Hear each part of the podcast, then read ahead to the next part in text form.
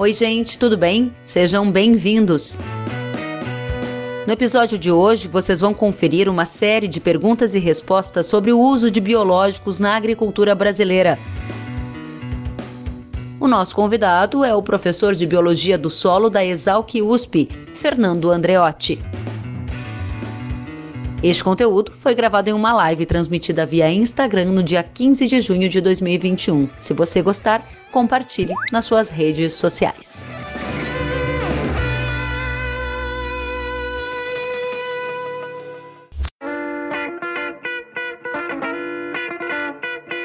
Professor, vamos então à pergunta que é uma pergunta muito especial que começa o nosso bate-papo. Como é feita a recomendação do uso de biológicos? Qual é o uso correto e como que eles são efetivamente funcionais, eficazes? Essa é uma pergunta aparentemente simples, mas que abrange muitas questões, né? Exato. Para a gente chegar na real resposta dessa pergunta, nós temos que caminhar com vários conceituais. Mas o ponto principal aí é o produtor, o consultor que está trabalhando a parte de biologia, entender qual a sua real demanda, qual é a parte desses biológicos que ele precisa, e aí, dentro dessa possibilidade de tecnologias que nós temos no mercado, entender quais são as tecnologias que têm maior desenvolvimento científico, que tem maior estudo por trás, que tem um uhum. histórico de pesquisa que valida ela. Esse é ponto-chave para a gente diferenciar o que realmente tem mostrado resposta de forma robusta no campo hoje. Esse é um ponto importante e um outro ponto que você acaba de trazer na sua resposta é o que tem mostrado resultados hoje no campo. Como a gente sabe se verdadeiramente o biológico está fazendo o papel dele, hein? Né, como é que a gente mensura a parte biológica? Eu vou começar abordando números de mercado, depois a gente pode talvez falar um pouquinho da parte de medições de biologia do solo, né? Porque uma coisa importante é, o mercado de biológicos ele é bastante crescente, e eu costumo brincar com produtores quando a gente fala no campo, né? Falar, ó, nada cresce na agricultura se não tiver o seu valor, né? Que o produtor é muito seletivo naquilo que ele usa, naquilo que ele implementa na sua área.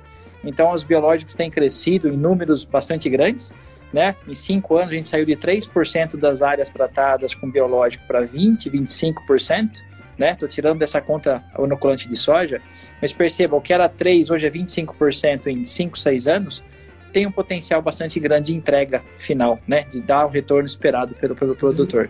Então é por isso que a gente vê esse crescimento. E junto com isso vem a parte de conhecimento teórico, da parte analítica de solo, que a gente pode esmiuçar aqui. As perguntas vão surgir nesse tema, eu acredito, né? mas são coisas que suportam esse desenvolvimento, dão segurança para a gente ao longo do processo. Perfeito. Então a gente volta nesses detalhes daqui a pouquinho, mas eu gostaria já de aproveitar esse guarda-chuva que acabamos de abrir, em que você traz um dado de um crescimento bastante expressivo no uso de biológico, faz recomendações para um uso eficaz, para que tenha resultado. Na sequência, a gente vai entrar na mensuração desses resultados. Antes da mensuração, existe um caminho que é Vale a pena fazer o biológico dentro da fazenda? Tem muita gente que está fazendo e esse é um tema controverso. Qual é a sua opinião, professor? É, esse é um tema bastante fervoroso no campo, né? A gente adquire pronto, a gente faz o nosso. Como é que funciona? Uhum. Essa confecção é, própria, ela requer cuidados, né? Não é simples quanto parece e nem tudo se pode fazer. Né? Alguns organismos são mais fáceis de serem cultivados, eles requerem uma série de cuidados porque a contaminação é bastante presente nesse ambiente de fazenda, por poeira, por vários resíduos, e alguns grupos são de difíceis cultivos. Então essa escolha é muito pessoal, mas a principal recomendação é entenda que algumas coisas são factíveis e outras coisas não. Existem organismos, por exemplo, que não se cultivam em meio de cultura. Eles são praticamente impeditivos de fazer mas é uma escolha pessoal de cada um e os cuidados devem ser tomados, né? Tem muita coisa uhum. mostrando aí quais são as limitações e as vantagens que a gente tem disso daí. Perfeito, então vamos acompanhar a experiência de cada um vai nos contando e uma das questões importantes para a gente falar de biológicos é o momento da aplicação. O agricultor brasileiro, de maneira geral, ele está errando mais do que ele está acertando ou vice-versa? Hoje, na maior parte das vezes, nós temos o posicionamento correto, né, assertivo. Por quê? Uh, o biológico ele tem as suas particularidades dessa aplicação, né? E ele tem que buscar, talvez isso tenha fomentado a inovação nessa área, uma compatibilidade com o restante do manejo, né? Dificilmente o produtor vai entrar mais duas ou três vezes na área para fazer uma aplicação de algo novo. Então essa carona que a gente fala, ou esse acoplamento do biológico com outras ferramentas, ele é fundamental. Então, se a gente pensar na grande parte dos biológicos voltado para solo, que é mais o meu nicho de atuação, né? Trabalho no departamento de solos, então a gente olha para tudo, mas o solo sempre é mais atrativo, parece. A gente sabe que a gente tem que colocar esse biológico no momento que a planta vai usar. Via de regra, é no momento que ela está enraizando. Plantas de ciclo anual e no plantio, por tratamento de semente ou no próprio suco de plantio. Plantas perenes é no momento que ela está começando a vegetar novamente, depois de um período de estresse, de seca ou por temperatura. Então, esse, essa assertividade em colocar o componente biológico no local de ação dele é o principal ponto. Então, na maior parte das vezes o pessoal erra, mas dúvidas às vezes surgem, né? E o mau posicionamento compromete o funcionamento. É, isso também às vezes tem condições climáticas que não favorecem a aplicação naquele que seria o momento ideal, aí ocorre uma adaptação. Professor, como é que está a convivência dos biológicos com os fertilizantes ou defensivos tradicionais e quais as principais recomendações nesse sentido? Ah, esse tema eu gosto muito de trabalhar em cima desse tema. Temos pesquisa teórica andando em cima disso. Espero soltar novidades em breve. Mas assim, tem que ter uma premissa muito clara de que o biológico sozinho ele não faz o milagre. Né? Nada sozinho faz o milagre. O químico sozinho não faz o milagre, né? Tanto que a gente vê essa complementaridade muito boa. Ou seja, um solo que tem seu componente mineral, nutricional muito bem feito, casado com a estrutura biológica muito bem feita, é o melhor dos solos, né? A gente não abre mão de premissas que aprendemos na agricultura, como uma correção de solo, como uma nutrição bem feita, mas o biológico entra para potencializar tudo isso. Do ponto de vista de defensivos, mesma coisa. Algumas proteções da planta demandam o químico, ainda pelo menos, outras já são mais facilmente trocadas por recursos biológicos. Então a nossa visão principal é de complementaridade e nunca de plena substituição. Muito bem. E nesse contexto de complementariedade, uma das perguntas que nos chegou aqui no momento em que o pessoal escolheu por esse tema biológicos foi como combater a cigarrinha do milho com biológicos. Existem estudos que apontam a eficácia? Quais são as melhores alternativas? é, quando a gente vai para o campo, né, a gente vê uma gama de problemas a serem resolvidos e nem sempre as ferramentas são feitas para cada um dos seus problemas. Esse é um exemplo bem clássico disso. Porque se nós pegarmos combate de pragas, de insetos, nós vamos elencar fungos entomopatogênicos, são os fungos que colonizam insetos e levam à morte. Então a gente tem pelo menos três fungos que hoje são usados na prática para combater pragas, que são Bovéria, Metarrhizium e Isária, provavelmente tem outros, muita coisa está acontecendo nessa área, mas que eles não foram especificamente desenvolvidos para essa praga, mas que são tentativamente usados. Muitas vezes o pessoal mostra evidência de sucesso, em alguns casos por uma outra variável você não tem tanto sucesso. Então essa transferência de tecnologia acontece muito nessa linha de biológicos. Tanto que hoje um registro de um biodefensivo ele é feito para o alvo e não para a cultura, né? Então uma praga que pega várias culturas, um nematóide, bem clássico isso, você pode registrar para o alvo e usar em várias culturas. Muito bem. E me diga, no caso do combate à praga da cigarrinha do milho, existe o uso 100% do biológico que consegue atingir o resultado ou ele é combinado com alguns produtos convencionais? É, aí vai depender um pouquinho de escala, né? Na agricultura tudo depende, né? E quem não é da agricultura fala, os caras não sabem nada, então tudo depende. Não, na verdade é uma, uma, uma conexão muito grande com o ambiente. Então, se tiver no nível populacional alto, provavelmente você vai precisar de, um, de, uma agregação de componente químico, porque você tem uma pressão muito forte daquela praga. Em populações menores, o uso do biológico é mais efetivo, porque ele vai ter, é, vamos dizer, menos serviço a fazer. Então, hoje a gente vê o biológico como um tamponamento, como uma preservação ambiental, para não deixar a chegar num nível tão difícil de trabalhar que você precisa de ferramentas mais invasivas, né? Então depende Excelente. de outros fatores disso. E aí volta a palavra que você usou há pouco, é a complementariedade. O biológico o bioestimulante ajudando o químico tradicional a fazer o seu papel. E dentro desse contexto, a Carol Vargas comentou: perfeito, consigo comparar com a cigarrinha das pastagens, diz ela. E o Marcos Ribeiro disse: boa noite, doutor. Teria como produzir até 100 sacas de soja por hectare com apenas o uso de biológicos, olhando para o caso da ferrugem asiática? É, essa pergunta é muito tentadora é o sonho de muita gente. Hoje existe soja, vamos chamar, orgânica, que usa só os conceitos biológicos. Uhum. Eu acredito que existe no sistema soja desafios grandes. Ele pegou bem no cerne da questão, né? A ferrugem asiática, a gente sabe que a gente faz um tratamento químico preventivo, né? Para a gente inibir a ocorrência dela. Que se ela entrar, ela vai literalmente derreter nossa planta. Então, é, seria um ponto que eu não apostaria no biológico puro se eu tivesse uma lavoura, né? Como consultor, quando eu sou consultado, eu não indico o biológico puro para segurar doenças desse nível. Doenças virais também frutíferas é outro problema que a gente tem. Tem proteção pelo biológico? Tem. Mas dá para garantir, apostar, né, 100%? Eu sou um pouquinho, né, agrônomo demais nessa parte. Eu prefiro preservar o meu sistema. E aí a sua recomendação é usar, fazer qual manejo para conseguir 100 sacas usando biológicos e bioestimulantes, complementando? O que, que você sugere? Perfeito. Vamos colocar assim: quais são os componentes biológicos fundamentais para 100 sacas de soja? Uma boa e bem feita inoculação com bradyrhizóbio, fundamental, a gente sabe da importância disso por mais de décadas. Uma, um bom uso de outros organismos são conectados a isso, por exemplo, azospirillum, que ajuda a planta a enraizar muito bem, formar mais raiz significa a planta ter menos estresse ao longo do seu ciclo. Uhum. Se você tiver uma área que tem algum tipo de pressão por doença de solo, você tem os biodefensivos que entram muito bem.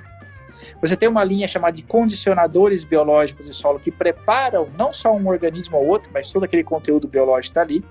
E aí você pode construir essa base biológica onde a planta vai se desenvolver, né? Ah, mas eu posso fazer aplicações em parte aérea também? Pode, para algumas proteções de defesa de, de, de planta contra doenças fúngicas, exceto ferrugem, né? A gente tem bons resultados. Para combate de pragas, a gente pode também usar os entomopatogênicos. Então a gente usa a ferramenta onde sabe que eu tenho um alto grau de eficiência e onde eu sei que eu não tenho tão grande, eu vou usar o químico que a gente sabe que é, pode ser fundamental para atingir esse nível de produtividade.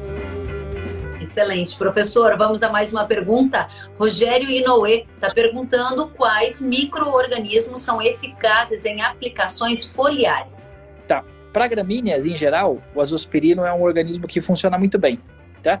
Porque ele entra pela folha, pelos estômagos, coloniza a planta internamente, ajuda na fixação de nitrogênio e ajuda no enraizamento. Se eu pegar lá os bacilos, são bioprotetores, né?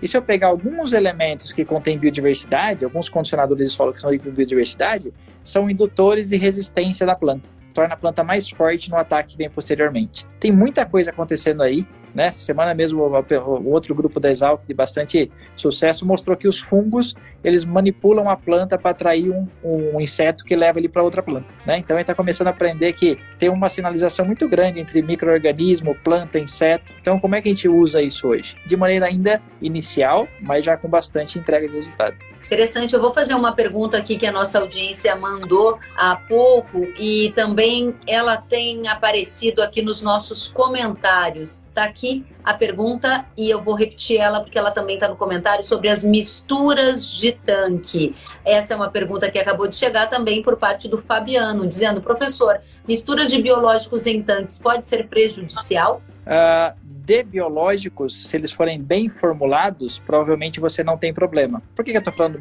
bem formulados? Se eu pegar dois organismos ativos e misturar, eles podem ter uma ação de um inibir o outro.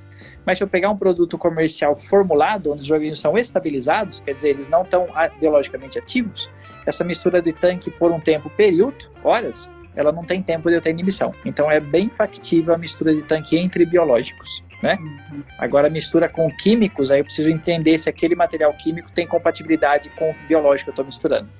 Né? Normalmente bem. as empresas têm isso. Excelente.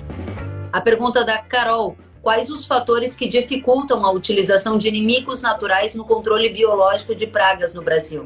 Uh, algumas, eu vou falar as principais. O primeiro, a variabilidade ambiental que nós temos, né? Imagina aquele inimigo natural vai ser solto no Mato Grosso, em Balsas, no Maranhão, na Bahia e no Rio Grande do Sul. Quer dizer, ele vai encontrar condições climáticas diferentes, e algumas ele vai adequar mais, outras menos. Né? E aí uma incompatibilidade que parece boba, mas às vezes a gente enxerga isso acontecendo. Se você soltar um inimigo natural e depois entrar aplicando um inseticida, né? Você vai ter o quê? Se for um inseto, seu inimigo natural, se ele vai, se vai esse inseticida pegar aquele inimigo natural, você acaba matando o próprio organismo que você inoculou. Como que a gente vê isso às vezes? Inoculando fungo no solo e tratando a semente com um fungicida. É um ponto que a gente não tem solução, mas é um ponto de compatibilidade, né? Porque o fungo benéfico, o, o, o fungicida acaba que tem uma ação em cima dele, né? Não de todos, mas de alguns que a gente conhece. Muito bem. Próxima pergunta do Marcos Felipe Veiga. É possível controlar o mofo branco só com biológicos? Mofo branco ele passa o controle não só com biológicos, mas também com manejo. né? Olha que interessante, né? O manejo é fundamental para mofo branco. Não é só uh, o biológico, não é só aquele que a gente aporta, né? Não é o que a gente compra e aplica. O biológico ele está intrínseco ao meu solo, à minha planta. O solo é permeado de vida. Né? Tem milhões de células micro-organismos para cada único grama de solo. Então, veja, um manejo bem feito, um solo coberto, inibindo aquela, aquela microclima de propagação do mofo é, é, é, fundamental. O biológico pode ajudar? Sem dúvida. Tanto fungos como tricoderma, como alguns bacilos que têm ação fungicida, podem atuar nesse papel. Em último caso, em alta pressão, químico entra, mas sim, existem casos de sucesso de controle de mofo com, com biológicos, mais manejo.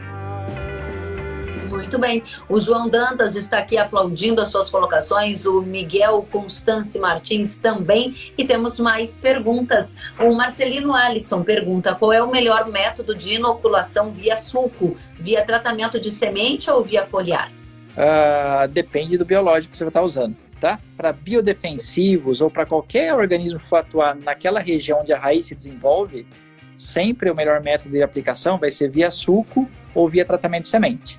Por quê? Você busca o alvo de ação, né?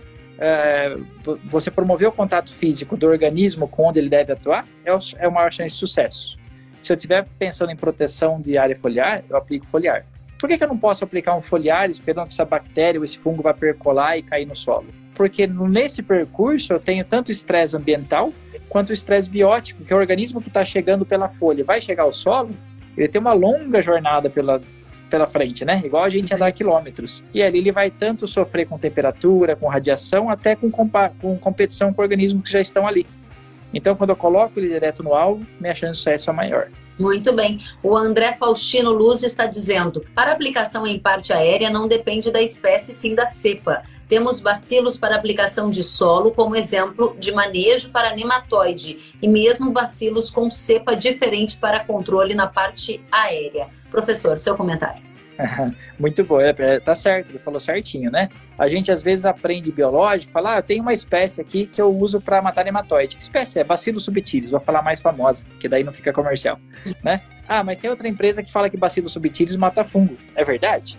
É verdade, porque dentro de uma espécie nós temos particularidades, né? Cada ser humano tem seu jeito, suas habilidades, e uhum. dentro do mundo microbiano também. E essa cepa é exatamente o indivíduo, né? Então tem um bacilo subtilis que foi obtido de um solo, outro de outro, eles podem ter capacidades distintas. Então eu posso sim ter um para cada tipo de aplicação, porque eles são é, aptos para diferentes funções. Muito bem. Vamos ao percevejo da soja. O Fred está perguntando: o que temos de biológico para o controle de percevejo na cultura da soja, hein? Tá, temos muito desejo de avançar né? Como percevejo ele é uma praga, a gente vê de novo os fungos entomopatogênicos como bastante interessantes. Algumas bactérias que fazem isso também, que conseguem inibir, mas o grande desafio do percevejo é acertar ele. Olha só, a gente acabou de falar de aplicação, né? O percevejo, o problema dele é que ele faz boa parte da vida dele enfiado no solo. E aí você não consegue acertar ele. Você vai acertar quando ele sai? Nem sempre eles saem juntos, né? Você tem situações que eles aparecem num lugar, não aparecem em outro. Então, um grande desafio do percevejo é você colocar esse biológico, essa estrutura que vai inibir ele em contato com ele. É o maior desafio dessa, dessa praga. É, o Cláudio Suziane também está perguntando sobre controle em percevejos em soja. É um tema em que há muito para avançar na sua avaliação, professor? eu acho que muita coisa tá para avançar em biológico, né? O pessoal fala, nossa, a gente aprendeu um monte de biológico. Sim. Quantos por cento do total? Eu diria que uns 20%. Então a gente vai ver muitas ferramentas novas surgindo, né? Biológico. A gente está aprendendo até na teoria, né? Uhum. A gente até o ano 2000 a gente não enxergava nem 1% das formas de vida que estavam no solo. Hoje a gente enxerga todas elas porque a gente tem ferramentas novas, muito mais robustas. Então a gente está desvendando um novo mundo, literalmente.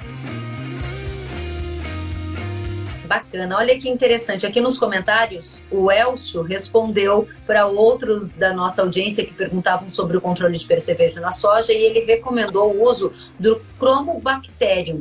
E aí eu quero perguntar, primeiro, qual a sua avaliação sobre isso? E segundo, a pergunta do Milton Basila, que é, professor, tem muitos produtos biológicos no mercado e cada um faz uma propaganda de que sempre o seu é o melhor. Eu fico perdido em quem confiar qual é a melhor fonte de informação? É a Embrapa? Acho que esses dois comentários têm aí uma ótima oportunidade para o senhor esclarecer. Não, se, se, eu conseguir esclarecer, porque são perguntas bem complexas. Cromobacterium é uma, uma das bactérias que tem potencial de inibir alguns insetos, e o percevejo parece que é um alvo interessante dela. né? Sem dúvida nenhuma, pode ser uma chance. Eu continuo o desafio de acertar ele, mas é uma bactéria com potencial. Essa questão das empresas colocando que todo sempre o seu é melhor, ela é intrínseca ao comércio, né? Qualquer coisa assim, né? Quando a gente compra um carro também, cada fábrica fala que o seu é melhor. E aí a gente tem gostos, tem preferências e tem é, complementaridades. Mas tirando toda essa parte comercial, volto no começo da nossa história, né? O que diferencia uma empresa? O histórico de pesquisa que ela tem, né? não com a A, B ou C, uma pessoa ou outra, mas sim o histórico, quer dizer, como é que ela raciocinou em cima da tecnologia que ela desenvolve, como é que ela desenvolveu isso numa parte experimental de campo, de caso de vegetação, provou o conceito, ó, oh, o seu bacilos mata nematóide? Sim. Por quê? O que, que ele produz? Quais dados mostram isso? São perguntas simples, mas que normalmente ajudam o produtor a diferenciar onde é que ele tem maior confiança, né, os dados científicos ou não é algo mais aleatório ou até inicial. Não que seja ruim, mas mais inicial, portanto, menos embasado em dados pretéritos. Muito bem. A Carol está dizendo aqui muito obrigada, muito didático e prático. A Marina Zacarias pergunta: professor, o sistema de irrigação escolhido pode interferir no manejo de biológicos? Sim, né? A grosso modo, sim, porque se você pensar que uh, muitos patógenos propagam pela umidade, e alguns benéficos também. É, alguns sistemas podem ser bons ou ruins, agora virou uma bagunça na minha cabeça, pode ser bom ou ruim, tanto para patógeno quanto benéfico, eu não sei colocar bem isso. Mas vamos pensar assim, se eu tiver um sistema de gotejamento, eu vou estar protegendo a parte aérea da planta, eu vou ter menos problema com fungos, né? Mas eu também vou ter uma situação menos propícia para que um fungo propague ali e possa controlar, se ele for um benéfico. Já um sistema de pivô, é onde tem maior problema de segurar a doença foliar, muitas vezes, né, por microclima, por umidade, ele é propício ao benéfico, mas também é propício ao patógeno, né, porque eles nem sabem que eles são patógenos, né? A gente que fala que ele é, né? Mas ele nem sabe, ele está ali, na verdade, tentando se propagar. Então, a irrigação é um fator de influência, mas não sei se tem um que é mais fácil de fazer o manejo do que outro. Muito bem, vamos a mais uma pergunta. O Rogério quer saber quais são os micro-organismos compatíveis com micronutrientes para aplicação no suco. Depende do pH ou de formulação de algum deles? Depende muito dos micro-organismos, tá? Por quê? Porque alguns organismos eles vão ter uma estrutura de resistência que permite essa mistura de forma mais liberada. Por exemplo, bacilos, todos eles, né?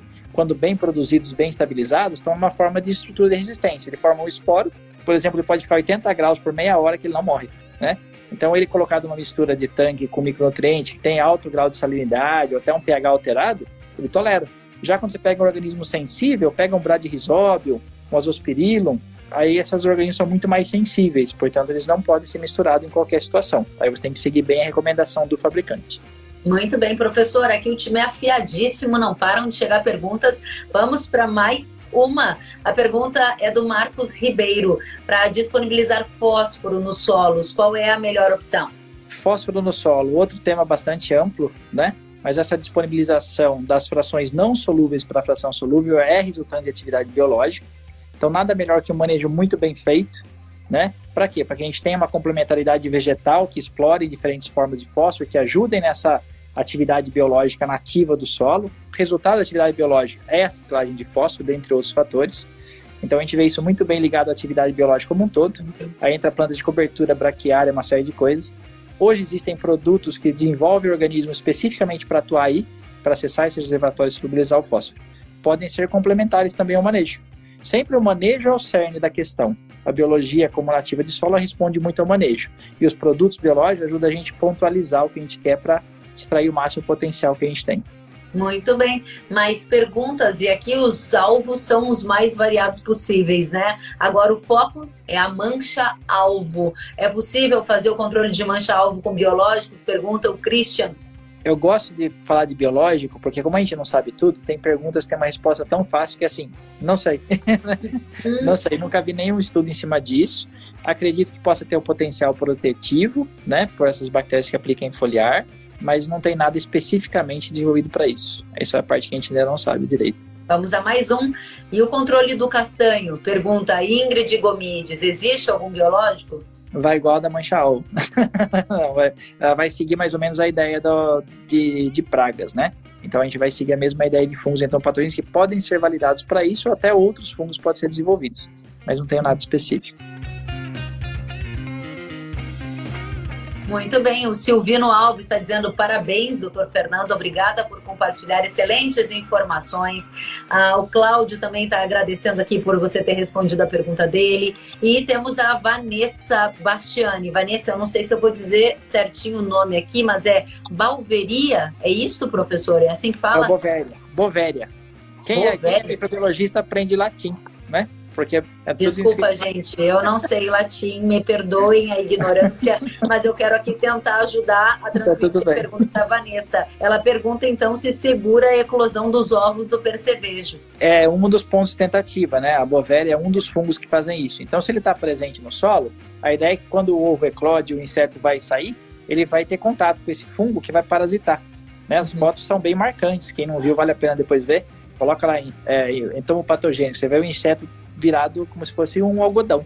O fungo coloniza e mata o inseto por parasitar essa estrutura do inseto. Então, você, se você conseguir manter esse fungo no solo e ter o contato físico, ele pode colonizar. Excelente. O Tri está dizendo, excelente, professor Exalquiano. Forte abraço. Parabéns pelo conteúdo, diz a Carol. Eduardo, um grande abraço ao professor Andreotti. O Márcio Zanella disse top de live. O André Está dizendo aqui que tem muita briga em relação à concentração de micro-organismos nos produtos, muita briga entre as empresas. Creio que somente altas concentrações estejam relacionadas à agressividade desse micro-organismo. O que o senhor acha? Uh, é verdade, né? Existe uma disputa quem consegue concentrar mais. No mercado a gente vai encontrar coisas que estão numa escala de 10 a sétima potência até 10 a 11 né, por ml, né? Uh, É importante, sim, mas também é importante a qualidade dessa formulação. Não adianta ter uma quantidade alta, mas o organismo está altamente sensível a uma variação de pH, né? Mas é legal fazer também a conta de quando a gente põe no solo, quanto que dá, né? Porque a gente esparrama lá 100 ml, 1 litro em um hectare. E no geral, na média, a gente põe mais ou menos mil células por grama de solo numa aplicação de biológico. Quer dizer, a gente põe mil células por grama. É muito, né? É muito. Só que cada uma que a gente põe ela só é uma parte pequenininha do que já tem lá. Cada nova que eu ponho, são, ela, ela compete com 100 mil que já está no solo. Então, a gente põe mil por grama, mas já tem 100 mil para cada uma que eu ponho. Tem 100 milhões na média de células vivas para cada grama de solo. Então, a gente mexe um pouquinho no sistema. Isso até ajuda a gente a entender que a gente não causa desequilíbrio fazendo uso de biológico. Professor, tá chovendo, pergunta e eu vou aproveitar Aqui a Natasha está querendo saber se o inoculante longa-vida dá para confiar. Posso inocular dois dias antes do plantio, por exemplo? Se ele for bem estabilizado e formulado, sim. É uma, uma linha nova de desenvolvimento bem promissora. Facilita muito a logística na hora, de, na hora do plantio. Legal. O Cauê Ferreira quer saber como estão os estudos para recomendação de biológicos por análise, como, por exemplo, análise de enzimas. Tá, tem muita gente conhecida, depois eu mando um abraço para todo mundo no final, Cauê é um deles, ah, mas a, a parte de análise de enzimas, ela ajuda a gente a entender o que está acontecendo, não ajuda tanto a gente recomendar o biológico, né? A não ser que a gente esteja falando de condicionadores biológicos, que é uma linha muito importante, aí sim, eu vejo uma deficiência biológica, eu uso o condicionador que melhora a qualidade total. A maioria das perguntas que veio para algo específico, como biodefensivos, o que ajuda a gente a recomendar é a, a presença daquele problema naquela cultura. Não quando está destruindo a cultura, mas quando a gente percebe que tem que proteger a cultura porque ela é sensível àquele patógeno. Então, é para defender. Antecipação. Exato. Muito então, bem. O Eduardo Avelar quer saber: no controle de nematóides na aplicação na época seca em corte de soqueira, os bacilos, por estarem na forma de endosporo, levam vantagem sobre o controle químico na sua visão? Uh, esse é um ponto bem, bem sacramentado, sem dúvida. O biólogo defensivo para nematóide vai tão bem quanto químico e bacilos na forma de, endósporo é uma boa alternativa para nematóide em soqueira de cana.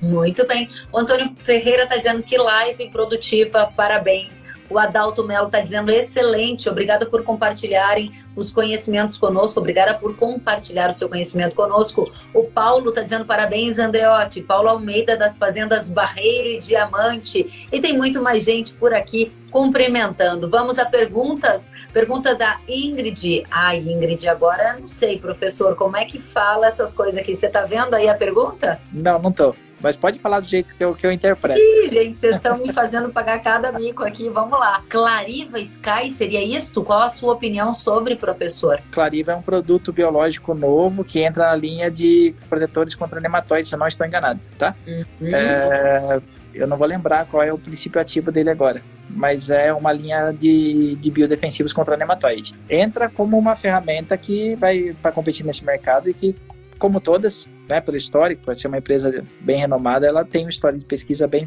bem, bem respeitoso para poder entrar no mercado. Bacana. Vamos à próxima do Vitor. Ele disse que aula, excelente professor. Gostaria de saber mais sobre o manejo da biologia em pastagens intensivas. A pastagem é bem interessante porque a gente olha e fala, ah, não é um manejo interessante para a biologia, porque é uma monocultura. E a gente sabe que a biologia responde muito à biodiversidade de plantas. Mas a pastagem tem um benefício muito grande para a biologia, que é o acúmulo de raiz e a grande exudação radicular das plantas, ou seja, um sistema bastante indutor de atividade biológica. Então a gente tem a parte biológica em pastagem muito relacionada à visão, às vezes, pontual de um azospirillum ou de um condicionador de solo, que pode agregar mas a pastagem é um ambiente de melhor conforto para a biologia do que um sistema onde a gente mexe demais no solo, que causa distúrbio. Uhum. Então a pastagem, ela pode ser aprimorada, não é tão difícil não, e é bem promissor a gente preparar. E a gente sabe disso que a gente vai, quando a gente vai com a agricultura em cima da pastagem, a parte biológica ela é bem confortável as culturas que começam os primeiros ciclos. Quero trazer a pergunta do Abel e ele quer saber como controlar nematóide com produto biológico. O nematóide é um grande alvo de produtos biológicos. Primeiro porque é um mercado muito importante, segundo porque os biológicos andam muito bem nessa linha, né? Então a gente tem principalmente hoje as linhas de controle de indivíduos mais adultos, juvenis, onde eu entro com bacilos, algumas vezes tricoderma, né, e outros agentes que vão parasitar diretamente ou vão ser intoxicantes para esses nematóides. Tem uma ação também de colonizar a raiz e não deixar sobrar comida para o bacilo, para o nematóide, né? A gente chama de competição.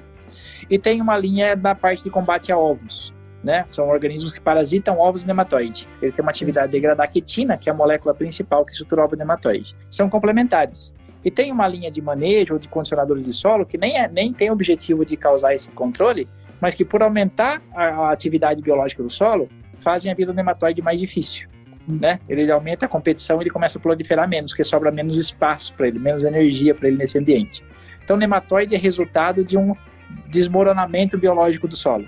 Aí ele prolifera demais e faz o que faz. Mas ele sempre esteve lá, por milhões de anos já. Muito bem. Professor, o Pablo Ruiz está perguntando: sabendo que o azospirillum brasiliense é um fixador de nitrogênio, podemos reduzir a adubação nitrogenada nas culturas? Em algumas culturas isso é mais fácil do que outras, tá, Pablo, né? É, por quê? Porque tem afinidade desse azospirillum com a cultura. Né? Onde ele vai durar mais, ter uma vida mais ativa, ele vai conseguir fixar mais nitrogênio. Isso vai ser nas gramíneas. Quando pega outras culturas é mais difícil, porque ele vai ter seu papel na fixação menor, ele vai ter um papel muito mais forte na indução de enraizamento, que além de fixar nitrogênio, ele produz auxina, mas ali eu não posso depender muito do nitrogênio dele. Então, dependendo das culturas, eu posso mexer uma pequena fração do N, não em total, como a gente faz com soja e bradixola. Muito bem. O Laerson pergunta como tratar o falso carvão. Os tricodermas funcionam bem para isso? Essa é uma boa pergunta, essa eu não sei. Vamos para a próxima. Cientista a... tem que ser sincero, não sei, não sei.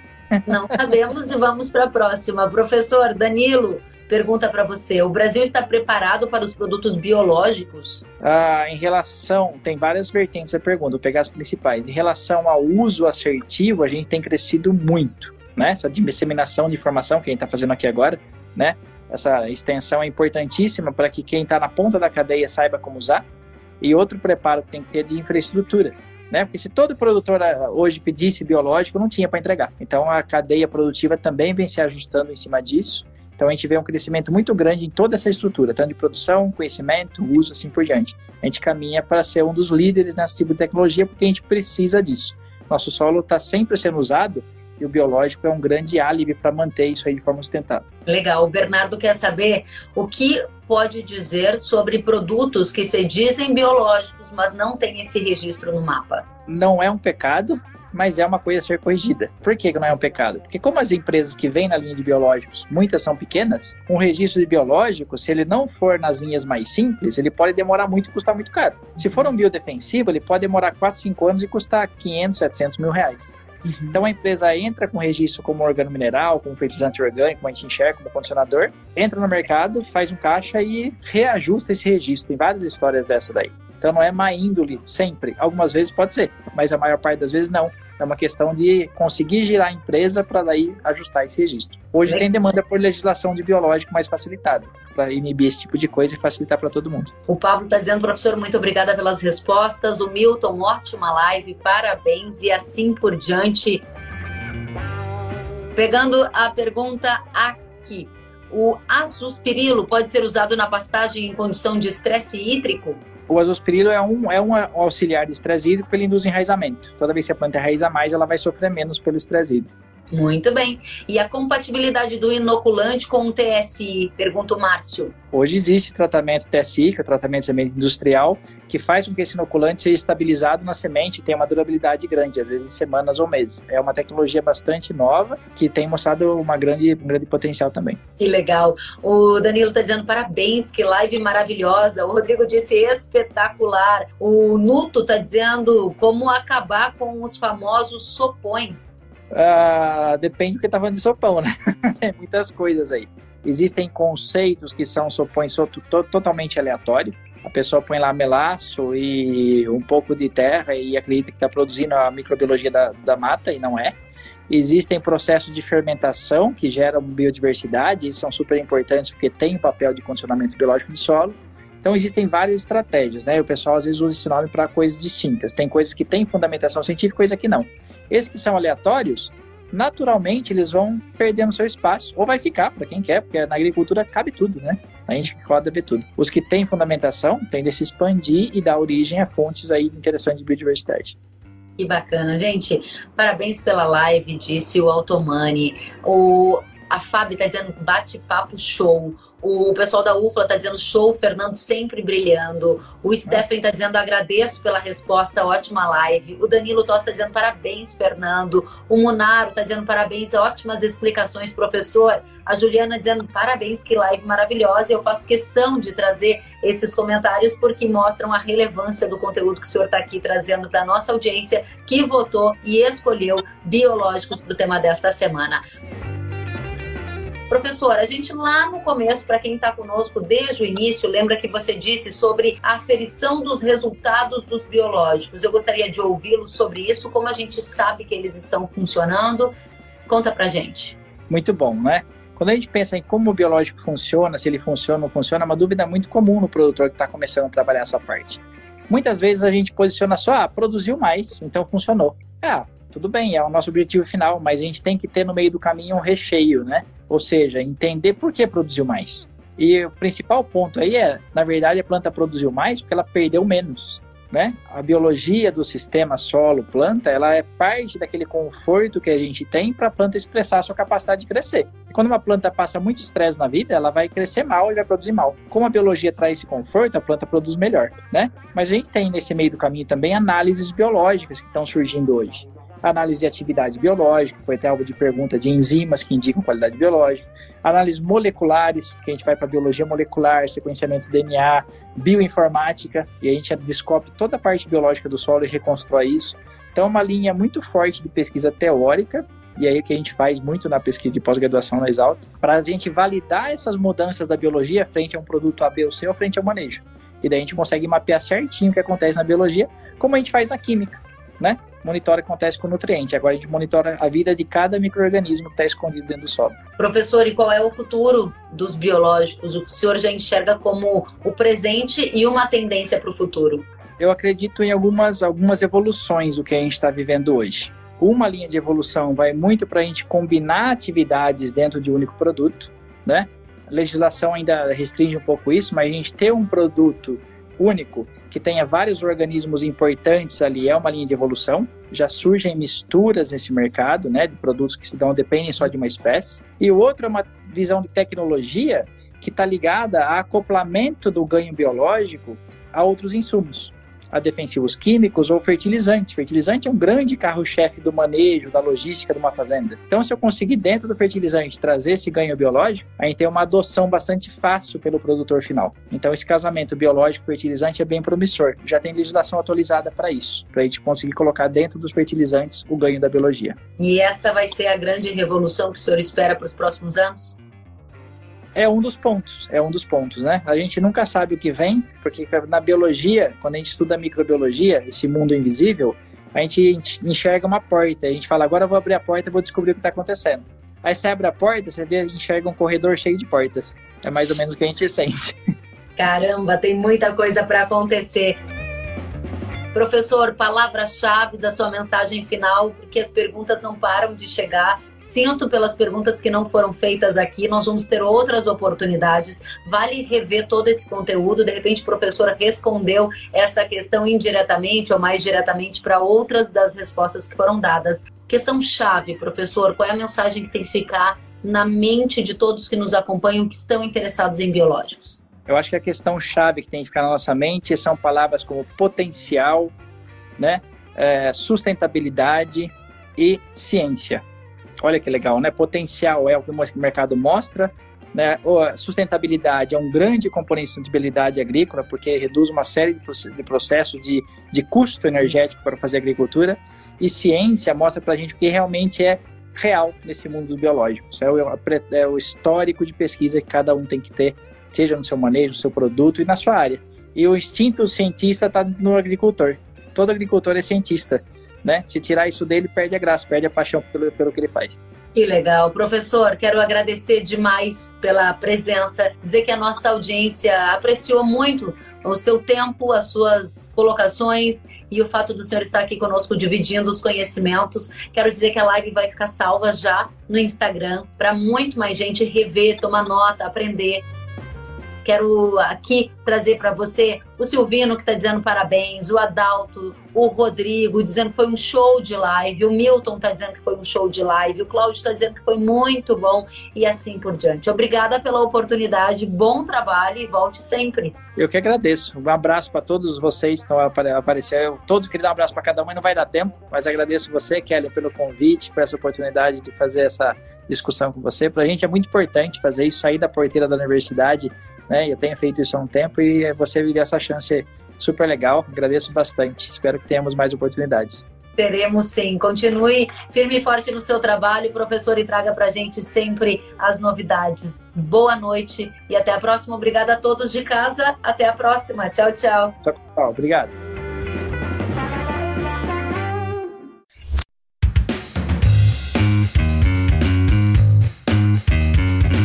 Que bom que você gostou da entrevista e ouviu todo o conteúdo. Se quiser acompanhar as atualizações, siga kellen.severo no Instagram.